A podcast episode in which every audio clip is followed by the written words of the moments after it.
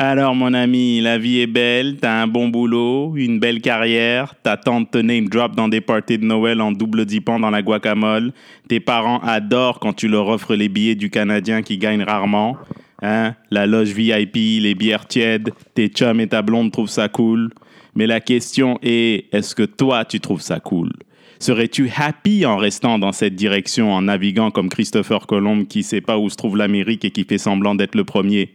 T'inquiète, cette deuxième partie avec Emna Achour, de journaliste à humoriste, est le parfait exemple de changement de cap et que bien qu'on ait une belle carrière aux yeux des autres, il est peut-être euh, bien de découvrir qu'elle est peut-être pas aussi belle que la vraie découverte de ses vraies ambitions. Bonne écoute. Yes, c'est parti les amis. C'est parti. C'est parti. Allô, Emma, ça va bien? Tu m'entends? Oui, je t'entends. Est-ce que tu es, en Bolivie ou quoi?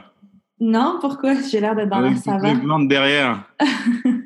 Euh, est-ce que tu es fan de plantes ou bien fan de plantes? Euh, euh, adepte de l'horticulture, disons? Euh, j'aimerais bien, mais, mais je ne suis pas capable de garder une plante euh, cinq minutes. C'est mon, c'est mon amoureux qui, qui, oh, bah, c'est cool. Qui a le pouce vert, oui.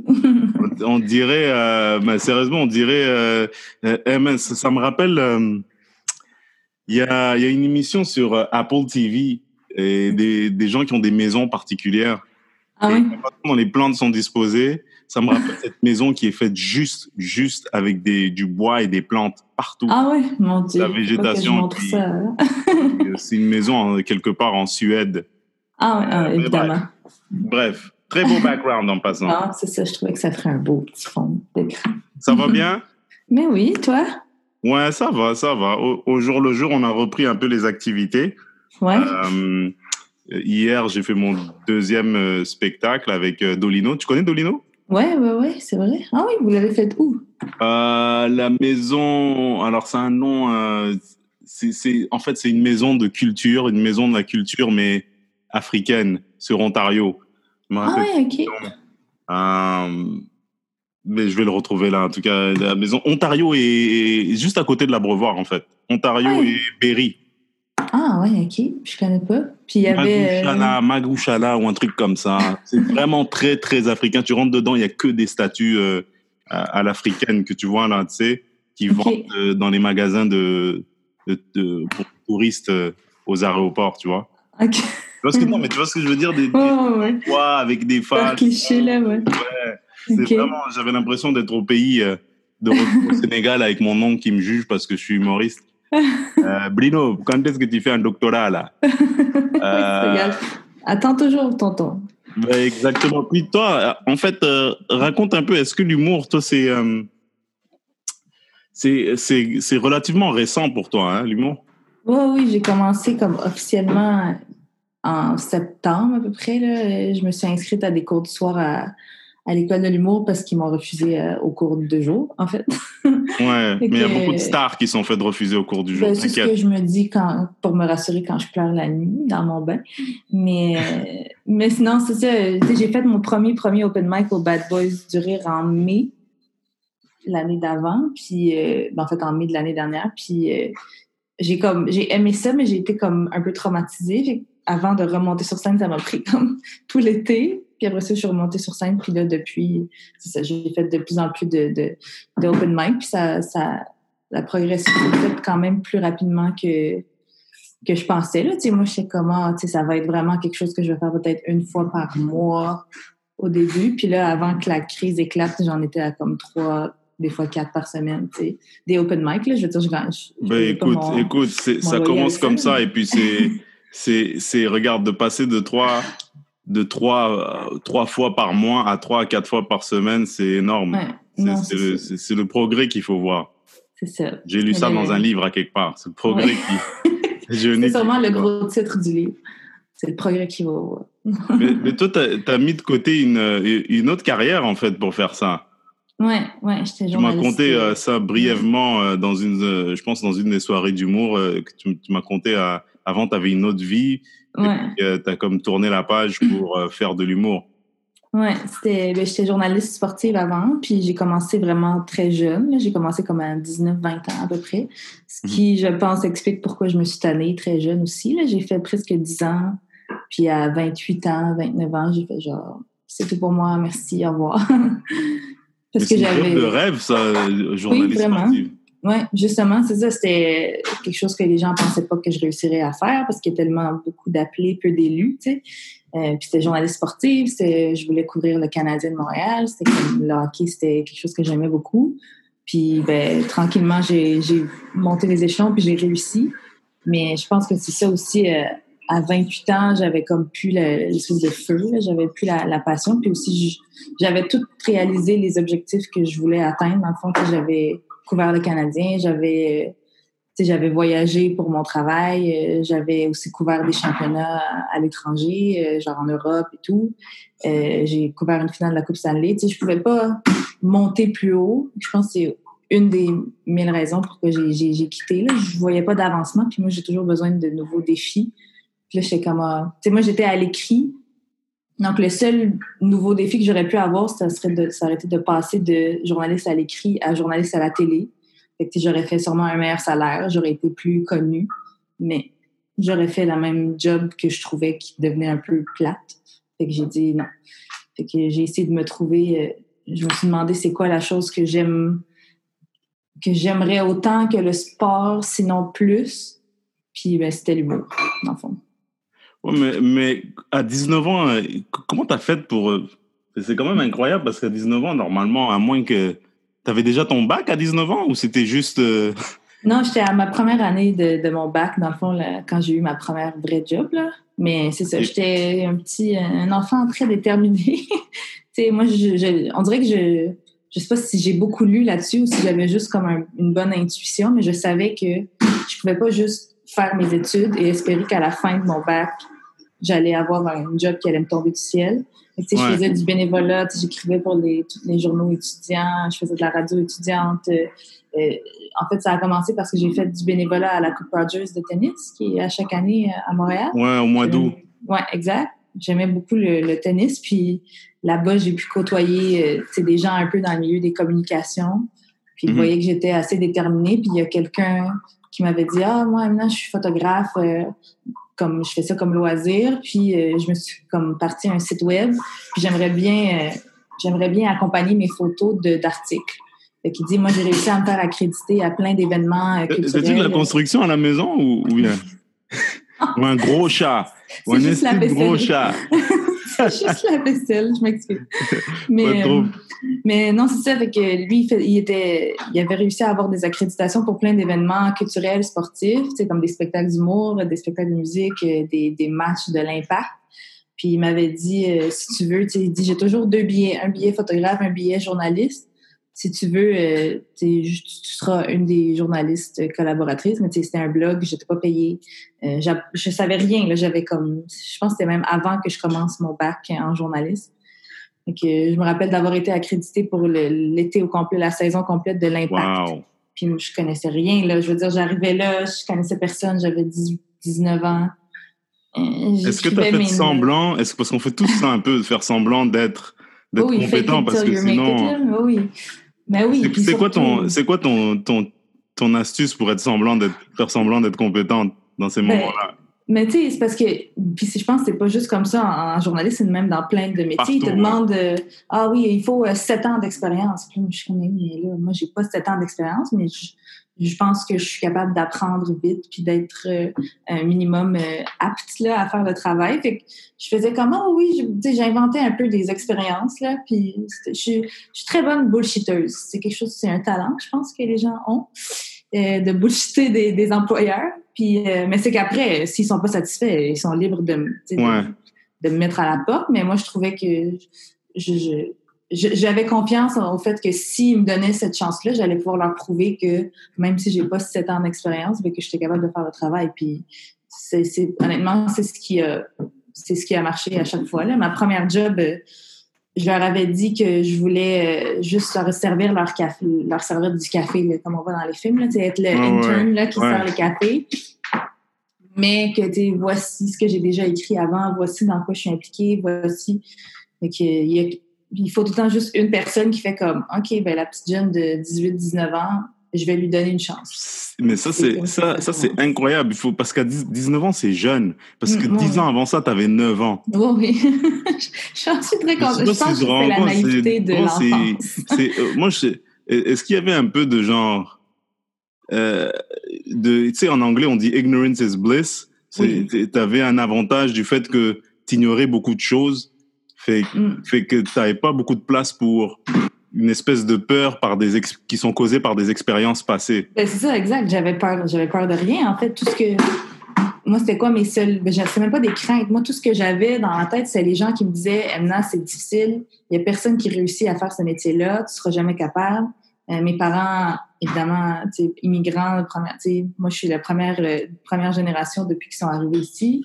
Euh, ah, ils ont dû capoter. eux, ils étaient comme, non, non, le hockey, c'est un hobby. Le hockey, on va t'acheter un bâton de hockey si tu veux, mais lance-toi pas, euh, lance pas là-dedans. Puis j'aurais un peu menti entre les branches, parce que moi, je m'ennuyais vers une carrière dans la médecine, tu sais.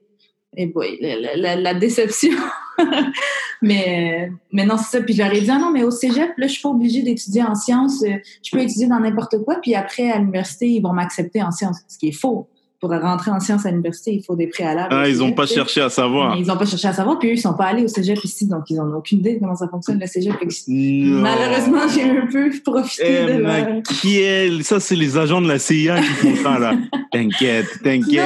Je vais te, euh, je vais t'ouvrir les papiers. Fais cette mission pour moi. Exact. le gars, il a rien à la fin. il se retrouve laissé à la frontière. Fait que c'est un peu ce que j'ai fait, mais comme ils, étaient terrorisés au départ, mais quand j'ai fini par. J'ai eu du succès aussi assez rapidement, comme j'ai eu ma première job à ma première année de. Puis là, ils étaient aux anges, ils étaient super contents, mais comme le truc, c'est que dix ans plus tard, je leur ai refait le même coup. ouais, c'est ça que je m'en allais dire. Vous voyez cette carrière que j'ai eu tellement de difficultés à, à, à bâtir, puis que là, ça va bien, puis j'ai la job de rêve, puis le salaire, puis le. Ben, en, fait, je, je veux plus je veux me lancer dans, je veux recommencer complètement à zéro. Puis je, le dis des fois dans, j'ai des blagues là-dessus que c'est exactement le même processus là. Je, revis exactement la même chose. Ce qui fait que ça aussi, j'ai comme une espèce d'insouciance ou une naïveté de comme, ben j'ai réussi à être journaliste sportive puis à couvrir le Canadien. Fait que moi, j'ai l'impression que je peux réussir un peu tout si je me donne les outils pour le faire. Fait que, puis j'ai, j'ai, rien à perdre. Je veux dire, j'ai pas comme, euh, qu'est-ce qui pourrait arriver si je réussis pas en humour? J'ai rien à perdre. Fait que je me lance. C'est un défi. Moi, j'aime les défis. C'est vrai qu'il pourrait. Parce que c'est pas comme si.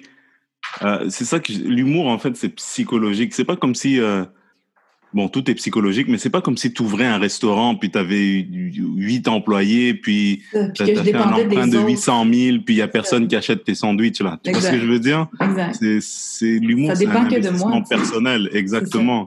Ça, dépend que de toi. Si, tu euh, oui, tu dois vivre comme tout le monde, te loger, te nourrir, mais t'as pas ce qu'on appelle un overhead, comme disent les entrepreneurs. T'as pas des, euh, pas euh, des, camions à, à, louer. C'est ça qui, c'est juste psychologique. Et puis, si tu penses trop au fait que tu es devant les gens à raconter tes problèmes ou à, ou à, te, ou à être vulnérable, à t'exposer devant des gens que tu connais pas, si tu penses trop à ça, ça, ça t'affecte, tu vois? Mais c'est ça, mais je me disais, c'est ça, j'ai rien à perdre, puis c'est quoi, le, quoi le pire qui peut arriver dans, dans, dans, un truc comme ça? Puis je veux dire, avant de me lancer comme ça, je veux dire, je, je, me, je me suis lancée dans une nouvelle carrière quand même à 28, 29 ans. J'y ai songé un peu. C'était pas euh, avant de mm-hmm. lâcher une job euh, certaine avec un salaire certain. Euh, j'y ai réfléchi, puis je le savais que j'allais pas payer mon loyer avec ça. Fait que j'ai trouvé autre chose qui allait me permettre de payer mon loyer, mais qui allait aussi me permettre d'avoir mes soirées de libre pour écrire, pour participer à des soirées. C'est oui, ça semble quoi, un peu fou. Qu'est-ce que tu as trouvé en journée? Qu'est-ce que tu as ben, trouvé jusqu'à moi, vu que ça faisait tellement longtemps que j'étais journaliste, j'avais pas fait, tu sais, j'ai pas eu les, j'ai peut-être eu une ou deux jobs étudiantes là, dans ma vie là, de comme, je travaillais dans une première moisson, puis euh, mhm. j'ai travaillé au Jean Coutu un mois quand j'avais 16 ans, puis j'étais comme, oh mon dieu, c'est trop de travail, il faut que je fasse mes devoirs de maths, tu sais. c'est ça, c'était ça mes jobs étudiantes. Après ça, j'ai direct été dans le journalisme, fait que j'étais comme ça, j'aimerais ça travailler dans un restaurant, dans un café. Fait qu'à 28, 29 ans, c'est ça que je suis allée, porter mon CV euh, dans des cafés, des restos. J'ai travaillé dans un café euh, tous les l'été dernier, en fait, de mai à jusqu'à ce que ça fasse faillite en octobre, parce que Montréal. ouais, c'est pas ça qui manque des cafés, hein. C'est ça. Fait que, puis après ça, euh, moi, j'ai toujours, en tout cas, parce que moi, j'ai beaucoup d'intérêt dans beaucoup de choses. C'est juste que j'ai choisi le journaliste sportif, puis j'ai choisi l'humour, mais comme je pourrais faire mille carrières qui me rendraient tout aussi heureuse, tu sais. Puis j'ai toujours voulu être prof. J'aime ça. J'aime les enfants, les, gens que personne n'aime. J'aime les enfants. Surtout, j'aime les ados. C'est pire.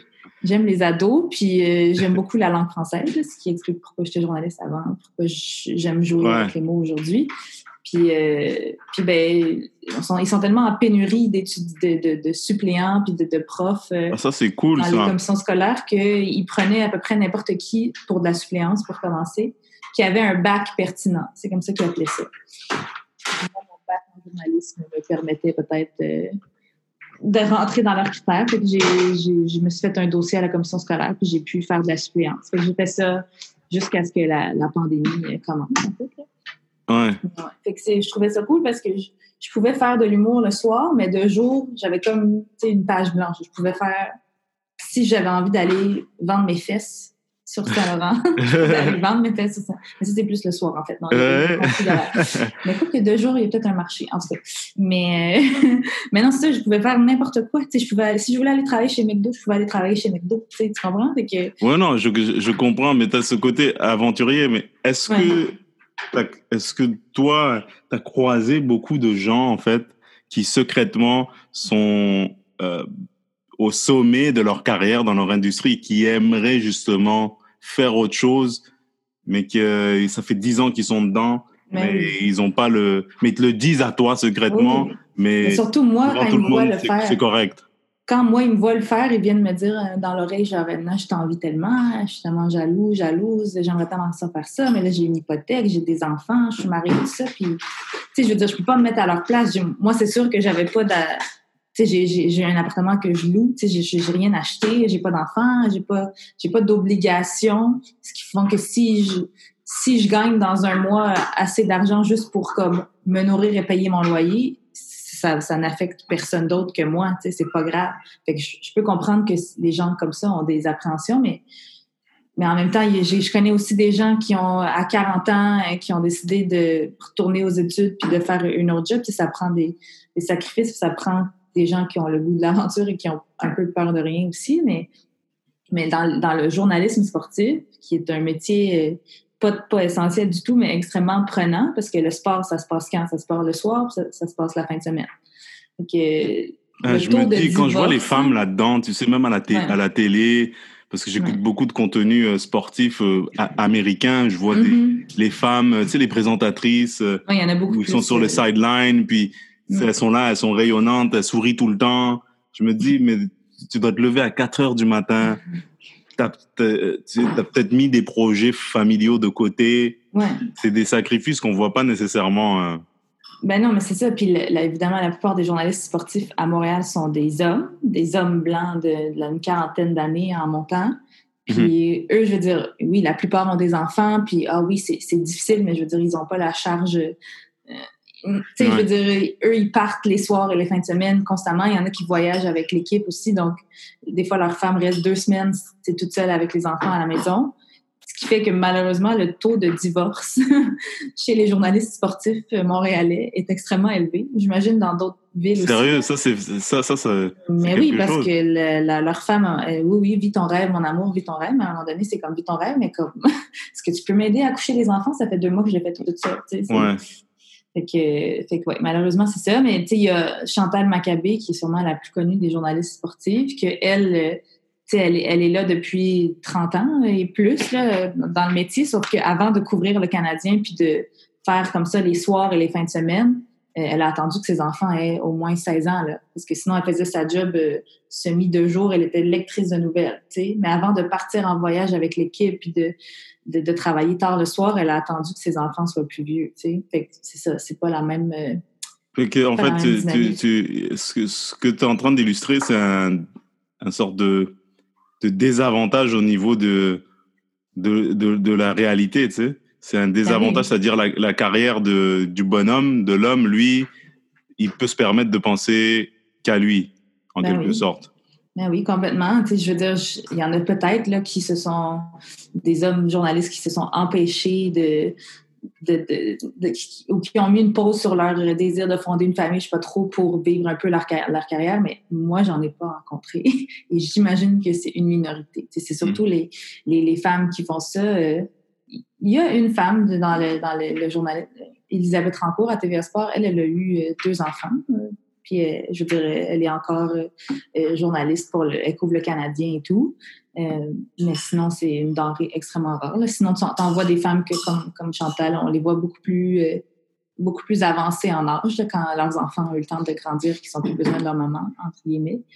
Mais euh, sinon, chez les femmes jeunes de, mon âge ou à peu près, c'est drôle parce qu'il y en a plusieurs qui étaient célibataires, en fait. Même pas juste sans enfants, juste carrément célibataires parce que c'est vraiment prenant. Puis je sais pas, je sais pas ce qui illustre vraiment ce phénomène-là, à part que, moi, j'ai les, soirées sociales, de sortir dans les bars et tout, euh, pendant presque dix ans, je le faisais.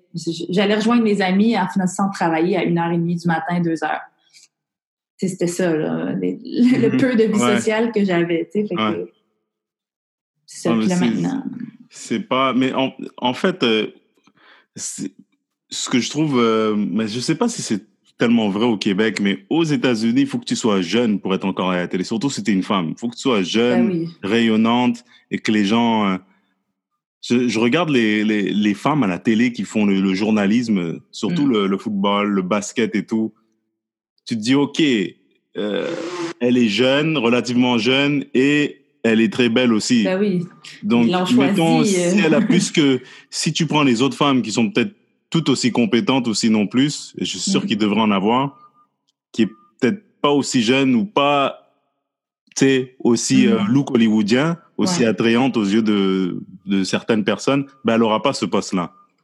Ouais, mais c'est ça. Moi aussi, je remarquais souvent quand j'allais dans d'autres villes là, aux États-Unis pour couvrir le hockey que comme, ah, tu sais, à la limite, je me, j'en ai, il y en a que oui, mais il y en a que non, mais il y en a qui n'étaient même pas des journalistes sportifs à la base. C'est juste que c'était par exemple des journalistes, elles ont étudié pour être animatrice télé, pour être juste journaliste en général. Puis qu'il y a un patron hum, homme qui l'a mis euh, à la télévision sportive parce qu'il s'est dit c'est quoi moi mon, mes téléspectateurs c'est des hommes entre 18 et euh, je sais pas 65 ans. Et ils vont aimer la euh, regarder. Voilà. C'est beaucoup c'est beaucoup ça. Je veux dire, j'imagine qu'il y en a une petite un petit pourcentage qu'ils font pour les bonnes raisons, pour se dire oui, je veux de la diversité à l'écran, je veux, en même temps, je veux de la diversité. Après, tu regardes toutes les filles, sont toutes blondes et euh, aux yeux bleus. Et, tu sais, en tout cas, il y a beaucoup de couches à, à, ça, là, mais, mais ouais, c'est ça. Je veux dire, Elisabeth Rancourt, que, que j'adore à TVA Sport, euh, elle connaissait rien du sport quand ils l'ont mise à, à TVA Sport, quand ils ont lancé l'antenne. Moi, je pense qu'ils avaient en partie des bonnes intentions parce qu'ils ont lancé l'antenne avec comme six femmes journalistes sportives. Ouais. Sauf qu'elles n'étaient pas toutes des femmes euh, de sport. Puis c'est correct, je veux dire, si elles aimaient ça, puis si euh, elles, ont accepté le mandat, tant mieux, mais comme. Après ça, c'est facile de dès qu'elle faisait une première erreur, ben là, on faisait comme, ben oui, on sait bien, elle, elle est juste belle, elle connaît rien au sport. Alors, toutes les femmes ne connaissent rien au sport. Puis là, moi qui étais comme dans l'ombre, à l'écrit, qui connaissait les stats de du joueur de troisième trio du Wild par cœur parce que mm. je suis juste comme ça, j'aimais ça. Ben, moi, on m'enlevait toute ma crédibilité aussi parce qu'on disait les femmes ne connaissent rien, elles sont juste bonnes à, être. Ouais, t'avais pas, pas ton individualité. C'est ce que j'explique aux gens. Euh, le, mm. plus gros problème dans, dans les stéréotypes et tout ça, c'est le manque d'individualité. Ben oui, exact. On n'est pas toutes pareilles, on n'est pas il y a du bon, il y a du mauvais dans, chez tout le monde, chez, dans tous les jobs, dans toutes les. Fait que c'est ça. Oui, moi, je, des fois, j'avais tendance, puis là, je, suis plus woke, entre guillemets, aujourd'hui, que j'ai du recul, que je suis sortie du métier. Euh, mais moi aussi, je jugeais les femmes journalistes sportives avant. Puis là, aujourd'hui, je me dis, mais euh, si j'étais une personne horrible de faire ça, j'étais aussi pire que les hommes que je, je blâmais de, qui faisaient ça. Mais parce que pour moi, quand je voyais une femme journaliste sportive qui connaissait pas son sport, je me disais, ça, ça m'affecte, ça m'affecte moi. Genre, tu ruines mes chances à moi parce qu'on va tout te mettre dans le même panier. C'est pas sa faute à elle. Elle, elle a juste été embauchée là Elle a dit sûrement oui. avec un bon salaire, Ouais. elle a dit oui, euh, sauter sur l'occasion. Euh, elle a aucune mauvaise intention. Elle avait juste, elle est juste contente d'être là. On lui dit, tu vas parcourir euh, les États-Unis ou l'Amérique du Nord euh, dans les plus beaux hôtels, puis on va te payer, puis tu vas juste regarder du sport puis être payé pour le faire. Ouais, N'importe qui dirait, OK. Ouais. Mais c'est le show business aussi. La télé, c'est du divertissement, que ce soit Ben dans le sport ou dans le.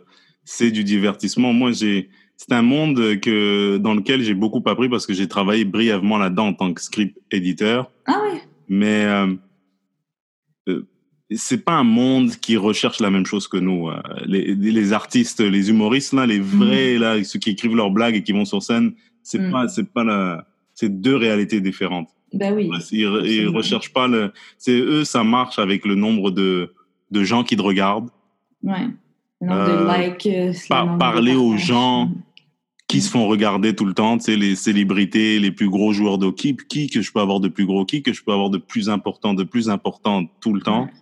Euh, et puis j'ai aucune. euh, c'est comme disent les Américains, it is what it is. Mhm. C'est juste, il y a personne qui fait de, de l'humour pour que le plus de gens possible me regardent et pour que plus c'est, parce que c'est trop difficile. Tu le fais pour d'autres raisons, tu vois. Ben oui. Donc à la base, c'est deux réalités qui, deux philosophies qui sont différentes. Ah oui. Mais ça, je serais curieuse de, de t'entendre là-dessus. Moi, il y a un phénomène, entre guillemets, qui me fait beaucoup réfléchir, parce que j'ai rencontré aussi des gens qui, qui sont là-dedans. Tu sais, les- maintenant, il y a beaucoup de gens qui se lancent dans les vidéos sur Internet, euh, ils font des vidéos YouTube. Ils deviennent connus, ils deviennent, euh, ils ont de plus en plus de gens qui les aiment, ils se font une page pro Facebook, puis là, ils ont des milliers de, de personnes qui les like. Puis après ça, ces gens-là, ils se disent, bon, ben, les gens me trouvent tellement drôle. Dans les commentaires, les gens sont comme, ah, quand est-ce qu'on peut te voir sur scène à, Mhm. à Matane, à Rimouski, comme, tu sais, parce que la personne, souvent, elle vient de Montréal. Puis, euh, puis après ça, les gens se lancent sur scène avec tout ce following-là, puis cette, ben, cette, euh, ce sentiment d'être une star, parce qu'il y en a que, pour vrai, Mhm, ont mhm. des centaines de milliers de views sur leurs vidéos. Mais pour moi, ça se transmet pas automatiquement sur scène, que pour un charisme sur scène, pour écrire des blagues qui sont pas Non. illustrées par un geste drôle euh, ou un, un plan euh, Mhm. comique, tu sais. Fait J'en vois des gens qui se cassent la gueule, mais qui sont tellement connus. Tu sais, c'est parce qu'il il y en a qui se disent, ben moi, je vais louer le, je sais pas moi, le Club Soda, puis je vais faire un show là, demain matin. J'ai 100 000 personnes qui ont vu ma dernière vidéo. Oui, mais là, tu es très bon en vidéo. c'est deux ça- réalités différentes. Et, puis, tu sais, le contraire aussi, il, il, est, il est vrai aussi. Hein. Regarde, moi, quand je fais des vidéos, il y a trois personnes qui regardent. Quand je fais les... Mais pourtant, je me trouve pas moins drôle pour autant. C'est juste que, Ben non, c'est ça. déjà, de...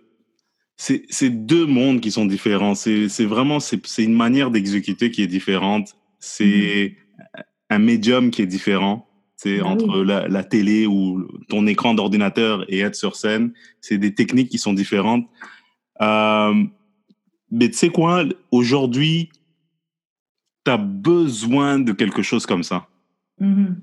Mais de quelque chose comme ça, c'est-à-dire une présence en ligne ou Ouais. soit un podcast, soit faire des vidéos, euh, je, ou je sais pas moi, ou faire des sketchs. Tu as besoin d'une certaine présence en ligne parce que le monde dans lequel on vit présentement est un monde digital. Mhm, Euh, je te donne un exemple. On, je peux, je- ma blonde et moi, on peut écouter un film classique là, film là qui a été fait par Francis Ford Coppola, f- fait par Stanley Kubrick. Tu sais que le gars, il a mis son sang dans ce film. Ouais. Et puis on est là devant nos, nos- notre Instagram. Ouais. Non, mais tu, tu vois ce que je veux dire? C'est le monde dans lequel on vit. Les gens ont toujours les yeux rivés sur leur écran. Mhm. Et qu'à un moment donné, si les gens vivent dans ce monde-là, t'as pas le choix. Et puis ça, c'est mon opinion personnelle. Je peux me tromper. T'as pas le choix d'avoir ne serait-ce qu'une empreinte là-dedans, si tu veux que Exact. faire faire vraiment ce que tu veux, ce que t'aimes, Mhm. c'est-à-dire avoir des gens qui viennent à ton show pour te voir. C'est ça, parce que nous, ultimement, c'est ça qu'on c'est obligé. on aspire, c'est ça qu'on veut. Mais oui, moi aussi, j'ai ça m'a pris du temps, on dirait, à l'admettre. Mais tu sais, oui, après ça, je me suis créé une page Facebook. J'ai dit, OK, je vais essayer de. C'est juste de, pour donner le goût aux gens de venir me voir en spectacle après. C'est ça mon but ultime. Mais comme tu dis, c'est ça, parce qu'ils sont tellement inondés de- de- d'offres de, partout, de gens qui font ça professionnellement maintenant, qui payent des gens des centaines de, de- de- ou des Mm. milliers de dollars pour avoir une belle vidéo. Euh, après ça, oui, tu peux avoir 200 000 euh, views, tant mieux, mais c'est ça. Moi, je ne mets pas ces efforts-là En tout cas, pas pour l'instant, mais... Pas pour l'instant, mais au moins, au moins tu as commencé. Moi, tu sais, avant, Ben ça me jouait beaucoup dans la tête. Ça me Mm. jouait, je me disais, ah, ok, il faut que mes vidéos, il faut que 300 000 personnes les voient, sinon ça sera... Mais après, le, le problème, c'est quand tu cherches la gloire et la perfection, pas, tu ouais. commences jamais. Et tu Non, continues jamais. Mhm. Et que maintenant, depuis les huit derniers, derniers mois, je me suis mis à créer du contenu sans attendre quoi que ce soit. Ouais, Tu vois? Exact. Et puis, je me sens bien, je me sens plus productif et je fais les choses que je veux. Parce que c'est Mhm. ça le truc à long terme. Regarde, Mhm. parler aux gens, j'aime ça. Mhm. Les podcasts, moi, c'est mon number one thing Ah maintenant. J'ai j'ai trouvé mon empreinte. Il faut trouver un truc que tu te dis, OK, je vais pouvoir faire ça régulièrement. Tu Mhm. vois? Parce que c'est le nouveau apprendre à écrire, la, la technologie. Quand euh, tu as, évolué dans ton domaine en journalisme pendant 10 ans, tu es bien contente que tu as eu des cours de grammaire et des cours de français? Ben oui, C'est bonne. Parce que t'imagines, les gens, ils te lisent, ils disent, oh, waouh, c'est quoi? On dirait qu'elle vient de sortir du coma. T'aurais pas pu rester 10 ans là-dedans, n'est-ce pas? Mais non, c'est Des ça, fautes de syntaxe, des fautes de grammaire, Mhm. tu sais, Ouais. des paragraphes tout croche. Fait que ça, ça, c'est le nouveau, apprendre à écrire. On n'a pas le choix, je veux dire. Et puis, t'es pas obligé de, c'est ça, c'est ça aussi. Moi, j'avais beaucoup de problèmes parce que je regardais les gens exploser sur Internet. Je me dis, il faut que ça soit comme ça. Comment Ben il oui. fait? Tu t'as presque ces gens, ce genre de, d'envie. Puis de Ouais. dire comment ça se fait que le bonhomme, il fait juste, il a trouvé son gant, en fait. Ouais. Ou elle a Ouais. trouvé son gant. Toi, il faut, que- il faut que tu trouves le tien. Puis, honnêtement, le, le, le plus gros conseil que je peux donner, bon, moi, je suis pas, je suis pas un gourou. C'est vraiment d'être toi-même. Mhm. Je, je te jure, parce que les gens sous-estiment, et t'entends toujours ça dans les films. Sois toi-même, et ça va bien aller. C'est vrai? Oui. oui, C'est Peter. vrai. Sois toi-même. Oui, Pour de vrai, quand Ouais. tu es toi, trouve un truc qui va te permettre d'être toi. Mhm. Parce que les gens que tu dises qui, que, dont tu as fait allusion euh, tantôt il y a quelques minutes, qui créent des vidéos avec eff- efficacité comique Mhm. et qui ont beaucoup de views et que les gens viennent les voir, il faut pas que tu oublies que tout se paye à long terme. Oui. Tu sais, si, si la raison pour laquelle tu as fait ça a été une raison mercantile et une Mhm. raison, euh, euh, comment, comment dirais-je, ouais, une raison mercantile ou une raison de, pour, pour nourrir l'ego et t'es dit, il faut, que, il faut que le plus de monde me voit pour que je réussisse. Après, il faut que tu so- sois capable d'endosser cette réalité. C'est ça. faut, faut que tu sois capable d'endosser le fait que ben, je me suis mis dans ce sorte de créneau. Peut-être qu'à ces gens-là, je vais en perdre si je me mets à parler euh, du socialisme. Ouais, exact. Tu comprends? Ouais. Moi, je, pr- je préfère être, être, pour en avoir fait des erreurs de parcours et pour avoir été paresseux dans ma vie, là, dans ma Mhm. carrière, je préfère faire ce que je veux faire et ce qui Mhm. m'intéresse.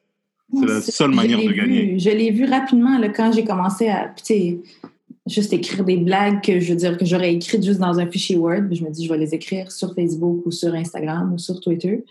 Puis je vois que, tu sais, des gens, parce que ça commence, c'est qui notre following au début? C'est nos amis, notre famille. Mhm. c'est comme, ah, OK, Emna, elle fait des blagues. OK, maintenant, dans la tête de tous les gens qui sont dans mon réseau, Emna, elle fait des blagues. Fait que si on voit passer quelque chose qui a rapport avec ça, on va, on va suggérer Emna à quelqu'un ou on va, si on cherche une soirée, on va essayer de voir quand est-ce qu'Emna ajoute. Tu sais, c'est comme ça que je l'ai vu. Je fais comme, ah, OK, finalement, c'était juste un moyen de juste exposer le fait que voici ce que je fais en ce moment. Puis si toi, t'as pas vu se passer mon statut euh, emo, là, que, ou quand je parlais que j'avais quitté ma carrière de journaliste pour, pour l'humour, si tu l'avais pas vu passer parce que tu es sur Facebook une fois par mois, ben tu le saurais pas. Fait que moi, si je t'écris presque à tous les jours sur Facebook, en passant, je suis humoriste, voici une blague, en passant, voici une petite euh, image drôle, ben ça reste dans leur tête, sais, puis maintenant, tout le monde le sait, puis c'est c'est ça que je voulais, on dirait, parce que ça m'a apporté des opportunités. Ou Mhm. ou- quand j'étais, parce que je n'étais pas connue du tout, puis je le suis toujours pas, en fait. euh, je commence à me faire un nom dans, dans le milieu, mais tu sais, tout petit, tout petit. Mais quelqu'un qui, à qui j'envoie un message comme, hey, est-ce que tu aurais de la place sur ta soirée? Puis qui va un peu me stalker sur mes réseaux sociaux et qui ne voit absolument rien de comique, il n'aura pas le réflexe de faire comme, ah, ben, je la connais pas, mais je vais lui donner une chance quand même. Sais, ça- C'est ça aussi. Eh que- t'as absolument, t'as absolument raison. Puis, euh, c'est, en fait, c'est pas tant le, oui, c'est, c'est très, c'est important les gens qui te voient, le nombre de gens, ça c'est super cool.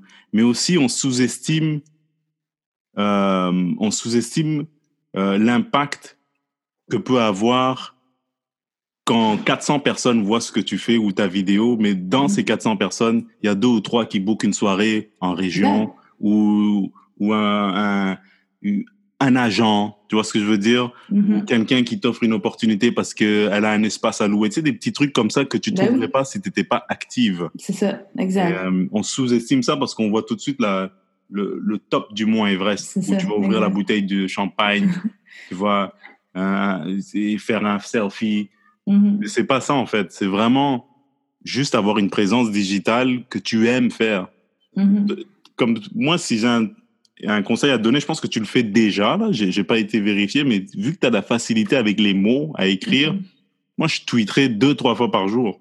Puis je suis sûr que tu es capable de le faire. Je, suis sûr parce que parce que souvent, c'est pas une question de de capacité. Je sais pas si toi et moi on est dans le même bain. C'est une question de tu fais quelque chose puis les t'as peur que le monde te juge, dis ah ça c'est pas ah ça j'aime pas, tu sais, t'as peur de voir le truc comme down ou le commentaire qui dit dégage, tu vois ce que je veux dire?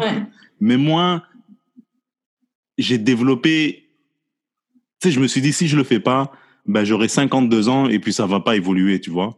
Exact. Tu comprends ce que je veux dire? Je le dois à moi-même. Tu lances des choses dans l'univers, tu lances même un statut que même s'il a deux likes à la fin, ben, au moins parce que c'est le momentum qui compte. C'est la confiance de le faire tout le temps. Yo, les podcasts, j'étais terrifié de demander aux gens. Ah ouais. J'étais terrifié. J'étais là, je dis, oh, il va, il va, il va regarder mon message. Tu sais, quand tu vois vu, lu, puis pas de réponse. Ah ouais. Non, mais c'est ça, justement. puis je me suis dit, you know what? Si je le fais pas dans huit, si je veux que, si je veux avoir une vie libre, c'est-à-dire une vie artistique ou n'importe quel entrepreneur, n'importe qui, genre, où je fais ce que je veux quand je veux, je fais des choses qui m'intéressent et je suis payé pour le faire, faut que je passe par là. Mm-hmm. Il faut que je passe par là, tu vois. C'est ma santé professionnelle. On s'occupe de mm-hmm. notre santé physique ou notre santé, euh, si on mange des légumes, on fait d'exercices pour s'occuper de notre santé physique et mentale. Mais ta santé professionnelle, tu dois passer par des petites doses. C'est aussi put yourself out there, tu sais, comme on, a tellement peur de, de, faire des choses, mais comme moi, si j'avais pas à 19 ans, 18 ans, appeler, envoyer des CV écrits. Il y a tellement de patrons qui demandaient juste des gens qui avaient 12 ans d'expérience quand ils avaient des emplois disponibles, parce que le journalisme, c'est un emploi que tu, vois presque jamais des, des annonces là, sur les sites d'emploi. C'est comme. Non, ça ne sera pas, ça sera pas sur Jobboom. On cherche un journaliste. 82 000. Non, ça, ça arrive jamais. C'est ça, ça arrive jamais. Si j'avais jamais fait ça, puis je m'étais jamais lancée, mais j'aurais jamais eu la carrière que j'ai eue. Puis en humour, c'est la même chose, tu sais, comme là, vu que je fais, j'ai pris des cours de soir avec des gens débutants comme moi à l'école de l'humour, tu sais, j'envoyais des gens, à me dire, moi aussi, j'aimerais ça avoir autant de choses que, que toi. M'ont dit, t'es tellement plus avancé que moi. Je dis, non, je suis pas plus avancée. Moi, j'ai juste écrit peut-être à plus de gens, j'ai juste harcelé peut-être plus de gens. Puis j'ai fait, ben, même pas fake it, juste, je suis débutante, mais je pense être pas, pas pire, drôle. Donne-moi une chance, puis tu verras. Puis c'est comme ça après, parce qu'au début, c'est normal qu'ils te rappellent pas ou qu'ils ne savent pas t'es qui. Fait au début, c'était une fois par mois. Puis après ça, ben, la personne qui m'a vu dans cette soirée-là, elle, elle a une soirée, fait qu'elle m'invite à sa soirée. Puis dans cette soirée-là, il y a une autre personne qui a invité. Puis tu as fini au terminal un week-end. C'est quelque fini chose. au terminal, c'est fou. Je pensais jamais. J'ai été payée. Je, vais l'encadrer, moi, le premier chèque là, du terminal. Moi, je pensais que ça me prendrait deux ans avant de, de, de recevoir un dollar pour, pour ce job-là. Puis j'étais bien avec ça. J'étais en mode trust the process. Euh, j'ai pas de problème avec ça. Je suis pas inquiète, je suis pas stressée par rapport au fait que ça va prendre du temps. Je l'ai choisi, ce métier-là. Je sais que ça arrive pas comme ça. Mais le terminal, j'étais, mon Dieu. comment tu as trouvé l'expérience Parce que tu sais, on fait pas des, on fait des blagues 90% du temps devant des gens qui nous ressemblent pas nécessairement, mais tu vois qu'on vit des choses en commun. c'est pour ça que j'ai un certain optimisme, même s'il y a des difficultés, même s'il y a des, euh, des injustices dans le monde et on parle de mm. racisme systémique, mm. je peux être devant une, un, un public 95% québécois et ça flot.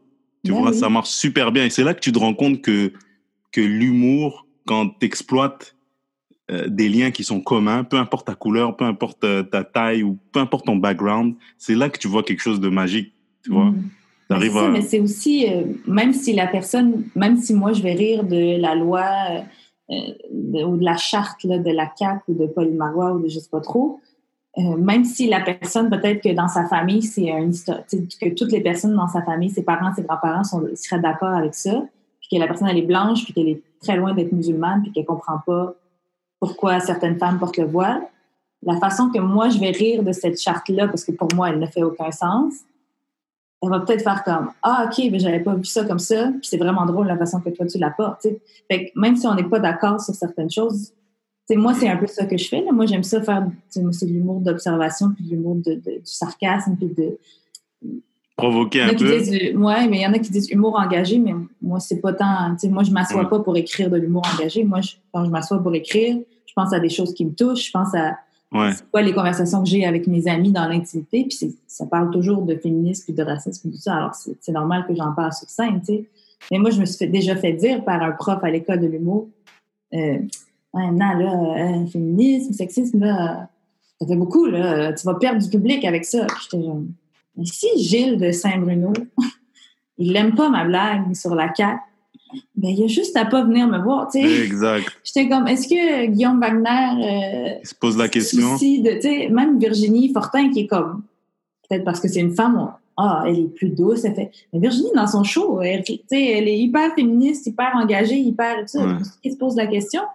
Mais c'est aussi, elle a choisi ses projets, elle fait, elle a choisi sa salle aussi, elle a choisi, elle, elle fait pas des shows, euh, je, veux pas comparer avec d'autres personnes qui le feraient pour les mauvaises raisons, mais je veux dire, tu le vois qu'elle a pas un but mercantile, comme tu disais tout à l'heure, elle, elle a des idées à véhiculer, puis elle a choisi de le faire par le mot, puis moi, c'est, c'est ça aussi, vers la fin de ma carrière en journalisme, euh, le journaliste, pour moi, c'était un métier très égoïste, là, mais il y en a beaucoup comme ça, puis c'est correct de vouloir juste euh, atteindre ses propres objectifs et faire ce qu'on aime dans la vie. Mais je veux dire, moi, j'aidais personne avec mon journalisme. Je veux dire, c'était très. Euh, c'était mon rêve de, de, jeune fille euh, de couvrir le hockey et d'être payée pour le faire, puis je l'ai fait. OK, maintenant quoi? Tu sais, j'étais comme, je veux avoir un impact, je veux. Puis vers la fin, je, je commençais à être un peu plus connue, je voyais des. des j'allais dans les écoles des fois faire des conférences, puis les jeunes, il y avait des jeunes filles qui venaient me voir, puis j'étais comme, ah, OK, moi, c'est peut-être un peu ça, l'impact que je peux avoir inspirer des jeunes filles à dire comment moi aussi je pourrais être journaliste sportive. You can do it. Genre, c'est vraiment cliché, mais mais tu mais il y avait tellement de choses que j'aimais plus de, ce milieu-là qui est encore très blanc, très masculin, très tout, que j'étais comme je peux pas rester juste à cause de ça. Je continuerai ce combat, mais mm-hmm. ailleurs. Puis j'étais comme le journalisme, j'avais une tribune, mais j'avais une tribune pour parler du troisième trio du Canadien. Je pouvais pas parler de mes opinions, parler de, des injustices que je voyais au quotidien. Je ne pouvais pas parler de ça. C'est très dans une boîte. Euh, ben, c'est ça, dans une boîte, il faut, il faut l'aimer, la boîte, et il faut aimer la vie qui euh, vient avec. Ben oui, il ne faut jamais euh, la questionner, la boîte, ni la personne qui l'a construite, la boîte. Sais, fait que, là, j'étais comme, qu'est-ce que je pourrais faire que j'aimerais, mais qui ferait que... Parce que je sais que j'ai une aisance avec les mots, à parler ou à écrire. Qu'est-ce que je pourrais faire comme métier qui me permettrait de passer des messages ou en tout cas d'avoir plus de liberté? J'étais comme ben, la scène, tu sais. Euh, après mhm. ça, les gens sont libres de m'écouter ou pas, mais que moi, c'est de ça que j'ai envie de parler. Moi, j'en avais marre de, de, de, voir les injustices que je voyais, puis j'ai envie d'en parler. Puis ce prof-là qui me disait que j'étais trop engagée puis que ça marcherait pas, puis de je sais pas quoi. Mais tu sais, je comprends. Mais tu, sais, tu sais ce qui fait perdre du public? Pas être drôle. C'est ça qui fait perdre ben, du public. c'est ça. Parce que lui, il me disait, maintenant, si tu fais sentir, si tu, si tu dis des choses, par exemple, j'aime bien rire de la CAQ, si tu dis des choses sur la CAQ, mais là, tu vas perdre du public, ils vont se sentir mal, ils vont... J'étais comme, OK, soit, moi, c'est sûr, je veux pas tomber dans la, le ton moralisateur. Mm-hmm. Tu sais, on le sait que ça, pour vrai, ça fait perdre des gens, d'être juste comme, moi, je suis bien et toi, t'es mal. C'est sûr que c'est pas mon objectif, mais il y a toujours moyen de le tourner d'une façon pour que ça soit comme, fait de façon très drôle et que même la personne qui a voté la CAQ va trouver ça drôle. Moi, c'est ça mon objectif au final. Exact. Et puis, de mais après, si elle pas ça, tu vas, te, tu vas te fabriquer un personnage, une raison d'écrire ce que tu écris. Mm. Au, lieu, au, lieu de venir, au lieu que ça vienne tout seul. Ouais. Tu vois? Euh, tu sais, il y a filtrer les blagues et, et, couper dans les. Dans les euh, et, et, vraiment euh, écrire ta prémisse de façon concise et enlever les blagues qui marchent pas. Et il y a aussi, moi personnellement, j'aimerais pas tomber dans une catégorie où je suis en train de fabriquer du matériel, tu vois. Non, c'est ça. Ça, Donc fabrique du matériel pour que le plus de gens rient. Je veux dire, c'est déjà dur en tant que tel. Quand, ben quand, quand, tu t'écoutes, quand tu essayes d'être toi-même, C'est en plus. Alors, si en plus tu te rajoutes une sorte de, de, de- un côté euh, superficiel, dirais-je, Mhm. juste pour avoir le plus d'effets possible, ce qui, à mon humble avis, ça t'aura, le plus d'effets possible, mais à court terme. Ouais, ouais. euh, je- moi, je trouve que. C'est pas viable, je pense. Je pense. Non, mais comme mais aussi, je me dis, tant, tu sais, puis je prétends pas avoir la vérité. Moi, c'est juste le chemin que moi, j'ai décidé de prendre. Puis c'est là que, tu sais, j'étais quand même, ça faisait deux jours et demi que je faisais de l'humour, puis ce prof-là me dit ça, puis j'ai, j'ai dû faire comme, tu sais, avec tout mon respect, je pense qu'on va agree to disagree parce que moi, j'ai pas lâché une carrière une de 10 chance ans. que tu as 28 ans quand il te dit ça. Ben si oui. tu avais 21 ans, tu aurais fait Ah, Ah, ben, ok, il sait sûrement Mais quelque ça. chose. Mais ça, mais, mais ça m'a joué dans la tête pendant plusieurs jours, pour vrai. Là, j'étais comme, est-ce que c'est vrai? Est-ce que. Mais j'étais comme, mais lui, cet homme blanc de 50 ans, tu sais, qu'est-ce qu'il qu'est-ce qu'il a à me dire sur. Mais non, Anna, t'exagères quand tu parles de ça. Ça se peut pas que tout ça arrive pour vrai dans une vie. Puis j'étais genre. Puis ce qui est, ce qui est drôle, puis j'espère qu'il tombe. Ben, en tout cas, même s'il tombe sur ce podcast, bref. Mais c'est- quand même très ironique, c'est que ce prof-là qui. qui, euh, on le dit beaucoup, là, diminuer mes expériences euh, ou mes micro-agressions ou les trucs desquels je riais dans, dans mes sketchs, dans mes numéros. Euh, tu sais, quand il y a eu le. C'était cet hiver-là. On, est devenus amis Facebook, ce prof-là et moi. C'est lui qui m'a demandé, hein, c'est pas moi. Puis j'ai reçu un message de lui une journée où j'avais même pas ouvert mon téléphone, j'avais pas vu ce qui se passait dans l'actualité, j'avais aucune idée de- de- des dernières nouvelles. Euh, euh, Emma, j'espère que tu vas bien, j'espère que ta famille est en sécurité. Euh, c'est vraiment triste ce qui arrive. Et là, moi, je panique complètement. Moi, je suis d'origine tunisienne. Et là, j'ai dit, bon, un autre attentat terroriste. Qu'est-ce qui s'est passé? Sais, moi, je- je, je, je savais pas. Fait que là, j'ai- eu le réflexe, j'ai ouvert mon téléphone tout de suite. Tunisie, je regardais qu'est-ce qui trendait sur Twitter, tout ça. J'étais comme, mais voyons. Puis après ça, je me dis, mais est-ce que je lui ai déjà dit que j'étais tunisienne? Pourquoi, comment il me dit ça? Pourquoi il me dit ça? C'était le jour du crash en Iran. N'importe quoi. Mais j'ai jamais dit que j'étais iranienne? Iranienne. Mais j'ai peut-être, j'ai peut-être, sûrement dans un de mes numéros, parlé du fait que j'étais arabe ou que je parlais arabe. Mais les Mais- Iraniens, c'est des Perses. Mais les Iraniens, c'est des Perses, les Iraniens, pas arabes. Mais, mais lui, avec toute sa. Sûrement aucune mauvaise intention, mais il, il a su- supposé que j'étais d'une certaine origine. Et non seulement ça, mais même pas, il a vérifié. Il m'a donné ses condoléances. Tellement il était sûr de son coup, il m'a offert ses sympathies. Et j'étais genre, mais voilà, mais c'est le meilleur exemple. Mais monsieur, vous dites que tout ce que je, que, que je peux subir comme c'est des trucs simples. C'est comme parce que moi je riais du fait que les gens ils m'abordent, ils me parlent en espagnol parce que j'ai une tête de latina. C'est correct, mais moi je ris de ça parce que pour moi c'est une microagression. Parce que les gens ils sont après ça ils sont déçus que je parle pas en espagnol. Ben je suis désolée. Mais je sais pas, je, je... Ouais. toi t'as supposé que tu savais de quoi avaient l'air tous les hispanophones au monde et t'as supposé que moi j'avais une tête de ça au lieu de juste me demander. Tu m'as dit hola. Et moi j'aime pas ça, alors j'en ris. Ben, écoute, mais c'est c'est- vrai que ça arrive. C'est vrai. On assume tout le temps que la personne vient de tel ou tel endroit juste à Ben cause oui. de son apparence. Mais tu sais, des Et, fois, c'est après, il y a des gens qui ont des bonnes intentions. Tu sais, ce prof-là, oui. il avait sûrement des bonnes intentions, mais Mais, j'étais genre, à quel point dérivé d'une ton paresse intellectuelle. Tu sais, c'est genre. Complètement. Puis j'étais comme, ben, mais j'ai pas osé lui dire, genre, voyez-vous ce que je, dis, je vous disais il y a quelques mois, monsieur? Tu sais, en plus, ça venait de lui. J'étais comme, mais c'est le summum de l'ironie, tu sais. Bref, alors euh, oui, alors des fois, il faut pas écouter à 100% ce que les profs nous disent. Mais est-ce que, est-ce que quand, est-ce que quand tu fais de, est-ce que tu ressens le potentiel justement euh, de t'émanciper en humour au Québec? Et Moi, je le sens là, je le, je le ressens malgré les, les- ce qui se passe à la télé, malgré, il y a un truc qui se passe qui est inexplicable justement. C'est dû, au- dû au fait qu'on, qu'on peut connecter avec les gens Mhm. euh, quand on arrive à le faire. Ça, c'est super intéressant. Mais est-ce que quand tu fais ça, tu ressens un potentiel en humour au Québec que tu voyais pas justement quand tu étais journaliste et dans cette boîte? Ben Tu oui, vois? pour vrai, c'est- vraiment une des, des plus grandes raisons pourquoi j'ai j'ai fait le saut. Je- puis je veux pas être... euh, tu sais, c'est pas comme pour être connu, pour être dans l'œil du public, pour être...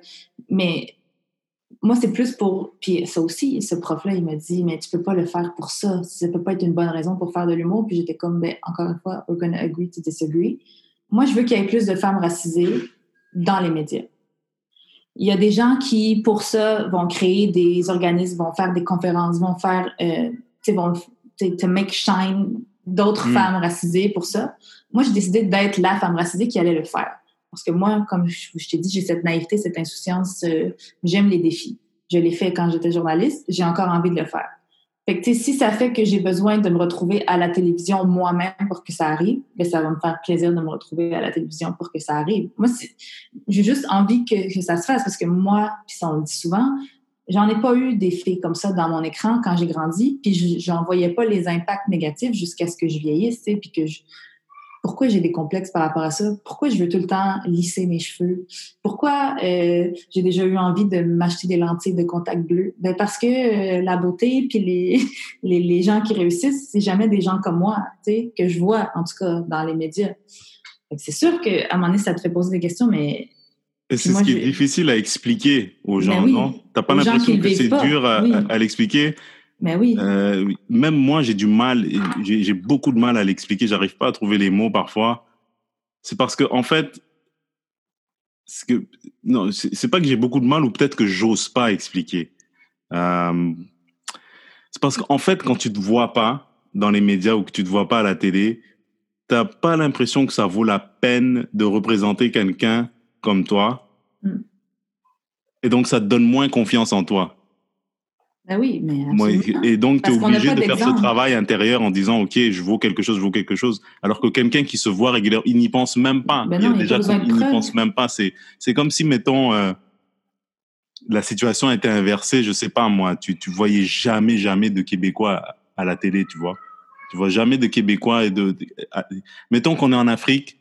Les choses, c'est juste des Africains, des Noirs, ils ont toutes les ressources, ils sont Ouais. toutes là. Il y a, il y a une diaspora québécoise Ouais. qui vient s'installer en Afrique de l'Ouest et on en voit un ou deux parfois de temps en temps qui livrent une poutine, tu vois, qui- qui- ou, ou qui a pas de boulot, tu vois, et qui, a- qui va qui va à la boîte à lettres prendre le truc de BS. Tu vois, les- tu vois les stéréotypes. Ouais. tu vois. Nous, quand on nous voit, euh, bon, ça commence un peu à changer mais lentement, mais quand on nous voyait les, les dix dernières années, c'est soit on, on vend de la drogue, on est oui. On est Un des joueurs de basket, on, on a des tresses, on n'est pas fiable comme chum, tu sais, on n'est jamais dans un bureau d'avocat avec un nœud de papillon. Mhm. C'est-à-dire le C'est personnage. jamais juste un rôle là parce est normal. noir, pas parce que Ah c'est oui. pas un personnage C'est ça. qui euh, qui, qui qui a une c'est that happens to be black. C'est ça, en fait. C'est juste comme c'est c'est comme un, un- un rôle dans un téléroman où il y a une gang d'amis et il y en a un qui est noir, il y en a un qui est arabe dans le tas. Pas parce que pour aucune raison de, de, de juste parce que ça arrive dans la vie que tout le monde n'est pas blanc dans un cercle d'amis. C'est- c'est it happens. C'est comme Mm. c'est la norme, tu sais. Puis c'est drôle que j'ai eu plein de discussions comme ça avec plein de gens différents que j'ai rencontrés dans des shows, que j'ai rencontrés par par les réseaux sociaux sur ça, puis des gens qui, c'est sûr, qui confirment mon opinion. Sais, Des fois, on se dit, faut pas toujours se tenir avec des gens qui ont la même opinion que nous, mais quand même, ça fait du bien. Puis ça, c'est grâce à l'humour, parce que dans mon, dans mon, dans ma vie de journaliste, tout le monde était blanc, tout le monde était des hommes aussi.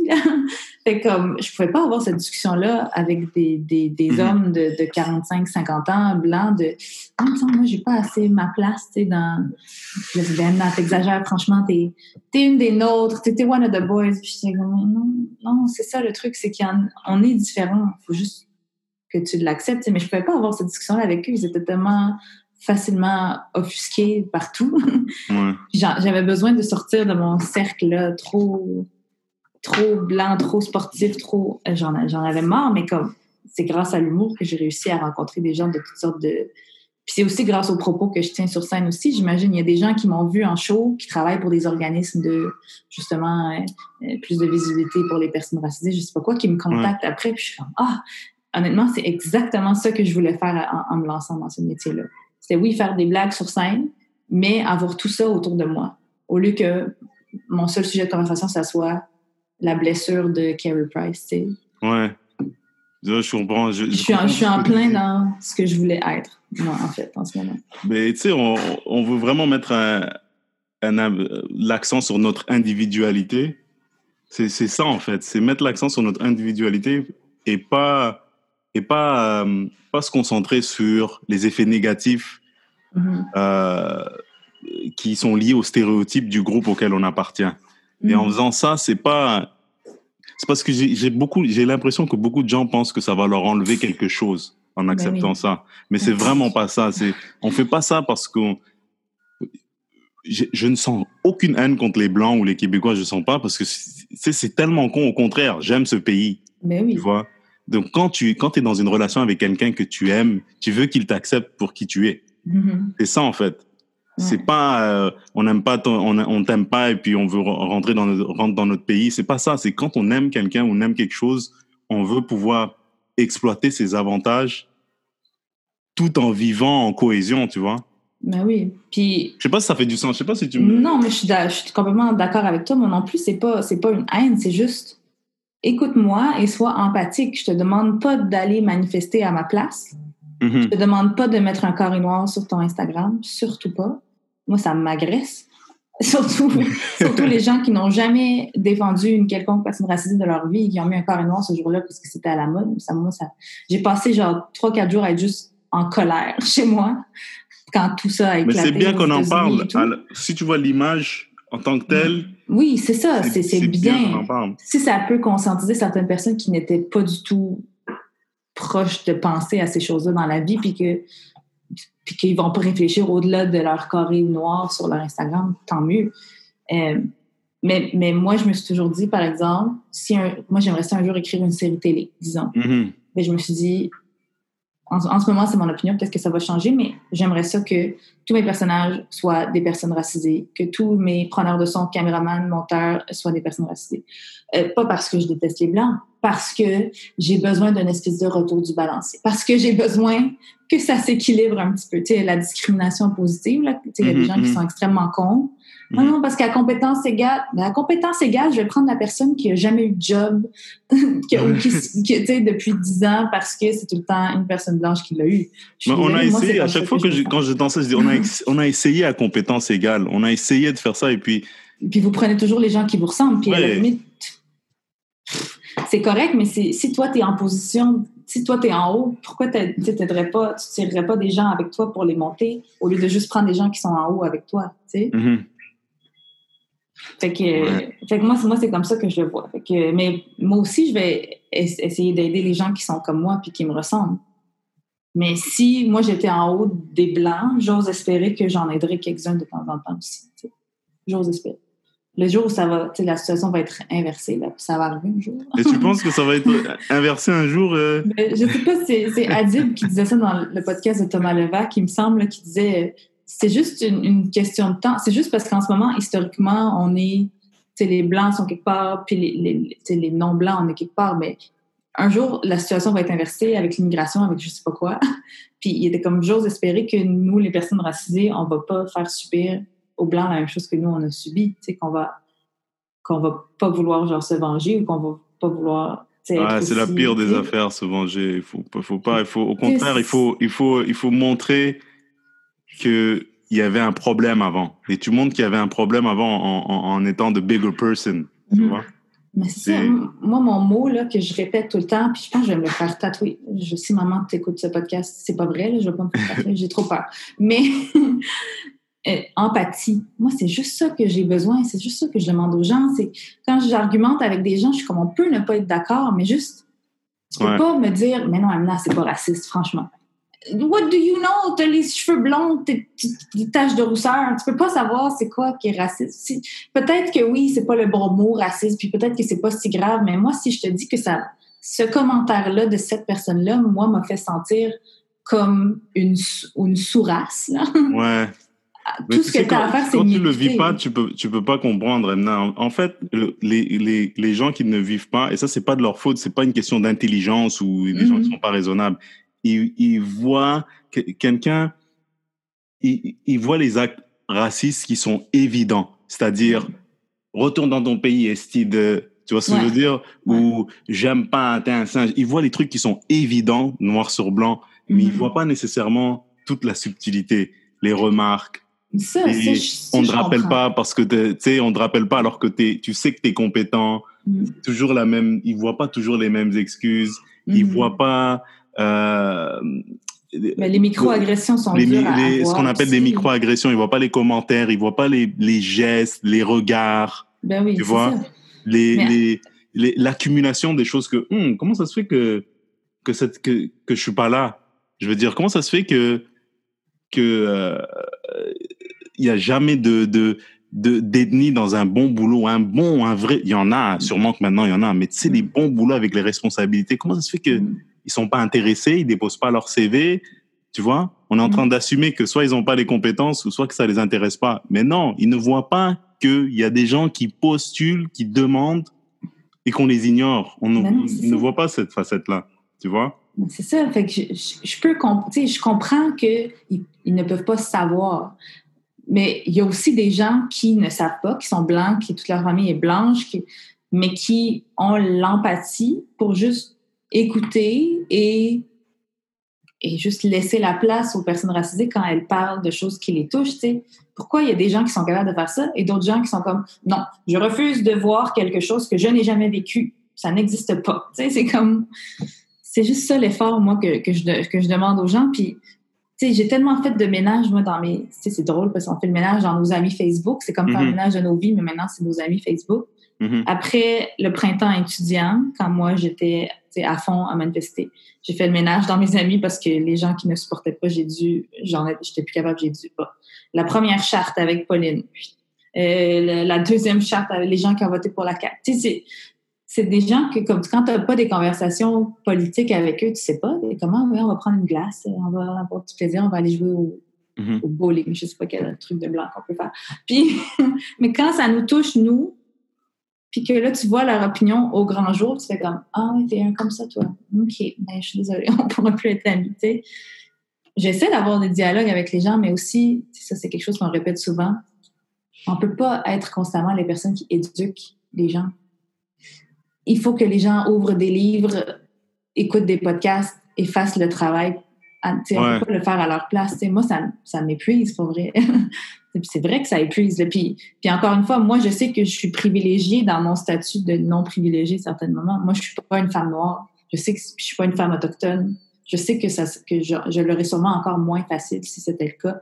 Mm-hmm. quand des femmes noires parlent ou des femmes autochtones parlent, ben, je prétends pas que c'est exagéré ce qu'ils disent ou que ça n'a pas de sens ou que mais non moi j'ai pas vécu ça les gens les Québécois sont tolérants t'inquiète pas c'est un peuple accueillant c'est pas non je ferme ma gueule puis je les écoute parce que je me dis moi j'ai jamais vécu ce qu'elles ont vécu je peux pas savoir c'est quoi ce que ce que ce qu'elles vivent au quotidien je me tais puis je leur laisse la place puis je pense que c'est ce qu'on devrait tous tout le temps faire. Mais, mais laisse-moi te poser une question. Est-ce que tu penses, je te pose juste une question de même là, est-ce que tu mm-hmm. penses qu'il y a des, il y a des gens issus des minorités visibles qui utilisent justement cette réalité comme béquille parfois, au lieu de creuser à l'intérieur?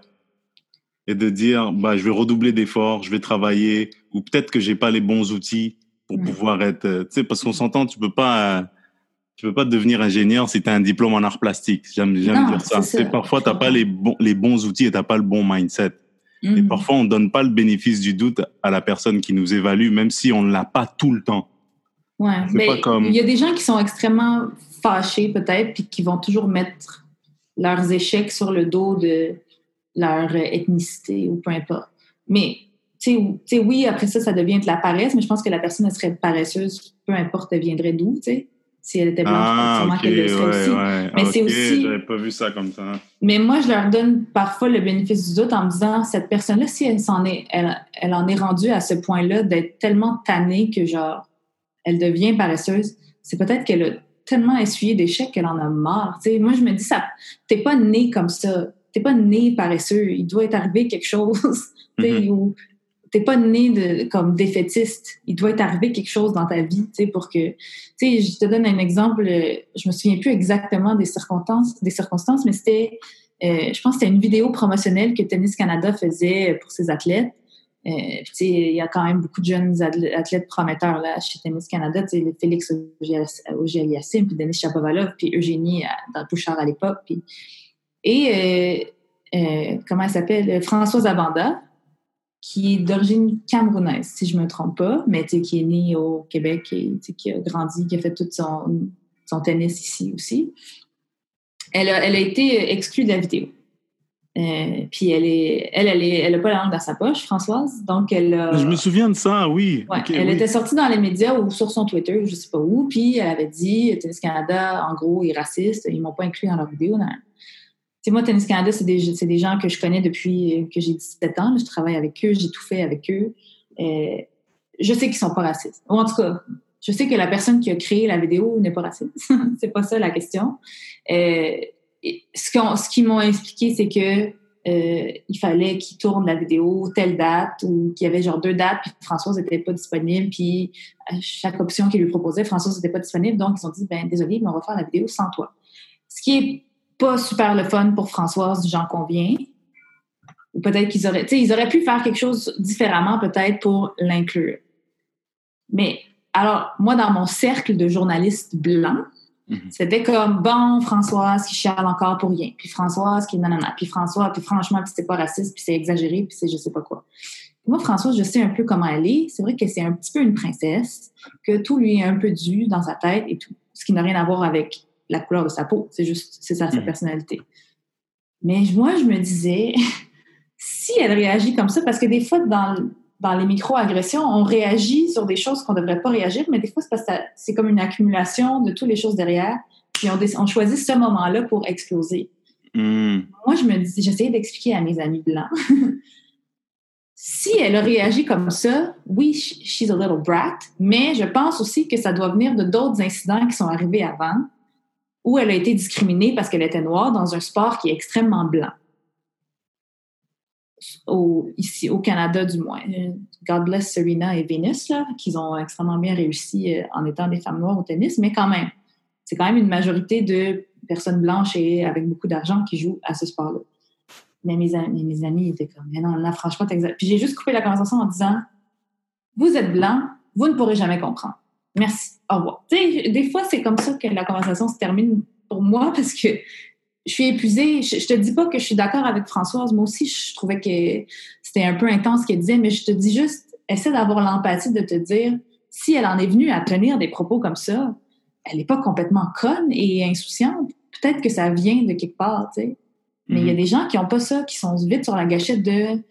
Parce que ça, ça, c'est comme si ça voulait dire que eux, qui n'ont rien à voir avec l'histoire, sont racistes. Alors, ils vont être sur la défensive puis dire, ben non, c'est la personne qui exagère.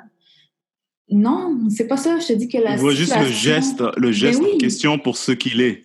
C'est vrai que- c'est vrai que si tu enlèves le contexte euh, Oui. historique, le geste en soi, il, est, il paraît pas raisonnable. Ben, c'est ça. Mais il faut fouiller tout le bagage qu'il y a derrière, accumulé par justement. euh, Oui, c'est-. Puis comme tu dis, La c'est la réalité de la personne racisée. Il y a plein de choses. Des gens qui écrivent des. Il faut que j'arrête de lire les commentaires sous les articles dans la vie, là. C'est comme. C'est la pire chose. Mais les gens qui n'ont pas lu l'article, qui ne savent pas la situation et qui vont juste aller vers la facilité de. Ah, franchement, cette personne-là, si elle n'est pas contente qu'elle retourne dans son pays. Tu veux dire, ah, je suis à Maisonneuve, je suis née à Maisonneuve-Rosemont, fille. Je, je, je- suis plus québécoise, je suis plus montréalaise que toi qui est née à Rimouski, là, tu sais. Fait que, en bref, mais c'est- c'est empathie. Moi, c'est mon mot préféré, empathie. Juste, c'est très simple. Tu écoutes, tu réalises que peut-être toi, c'est pas de ta faute, mais c'est pas de ton ressort, que tu ne peux pas comprendre à 100% la personne. Ça fait pas de toi une mauvaise personne. Ça fait de toi une personne qu'il faut peut-être juste écouter le vécu des autres pour comprendre des situations que tu n'as jamais vécues. C'est- juste ça. Fait que je commence à... T'aurais, pas pu, t'aurais pas pu mieux le, mieux le, euh, mieux l'aborder, euh, Emna. Mais là, tu t'apprêtes à partir euh, en vacances de nouveau? Oui, en Gaspésie, je pense que le Québec en entier a eu la même idée que nous, par contre, parce que là, je crois qu'on va passer quelques jours à dormir dans la voiture, parce que tout est plein partout. C'est, magnifique fait- la Gaspésie. Honnêtement, Ouais. c'est vraiment, euh, c'est, vraiment- underrated chez les Montréalais, je Ah trouve. ouais, hein? Et moi, j'ai- j'ai- je suis allé pour quelques shows euh, l'année dernière. J'ai vraiment eu euh, the time of my life. Euh, ça, j'ai l'impression que mes amis français qui sont venus ici s'établir ici connaissent plus le Québec que moi, parce qu'ils prennent plus le temps de, je sais pas, de le visiter, alors que nous, on est comme... ben, ouais, on est dans notre bulle. Honnêtement, tu, tu fais bien. C'est la première fois que tu vas? Ouais, ouais, ouais, moi, j'ai voyagé vas adorer, partout dans le monde, mais pas au Québec. Exactement? Tu On va faire vraiment le tour. On va, on va s'arrêter. baie des Chaleurs et tout, on va- et- Ouais. Oh man, nous on a été à, à, à- comment ça s'appelle euh, oh, j'oublie toujours le nom, mais c'est à côté de Gaspé. C'est. Euh, je vais, je vais te l'écrire tantôt, mais mhm. c'est là où il y a la, la, microbrasserie, la captive. Je me souviens, je me souviens plus. Je chercherai tantôt, mais c'est tellement beau comme endroit. Je te jure, tu vas, tu vas t'en souvenir, ça va te rester imprégné. Ouais. C'est ah, reposant, tu es tranquille. Ouais, mais c'est ça, c'est qu'on s'est dit tant qu'à ne pas travailler pour un autre deux mois. Merci, Justin. euh... Non, vas-y, profitant, tu verras, c'est au ralenti, c'est comme en Tunisie presque. Ah ouais, Sauf qu'ils sont pas bronzés, mais ils sont tranquilles. tu vois, les gens prennent leur temps. Oui, ça, manger du homard. Ils sont ah. chaleureux, ils mangent bien, ils parlent. Et Tu vas adorer. Je te souhaite euh, d'agréables vacances, euh, Emma. Merci beaucoup, Bruno. Puis merci pour la Merci à toi. Merci à toi de m'avoir accordé euh, une heure et quart pour ce podcast. et puis, je te ferai signe quand ça, ça sera mis en ligne, Spotify, iTunes.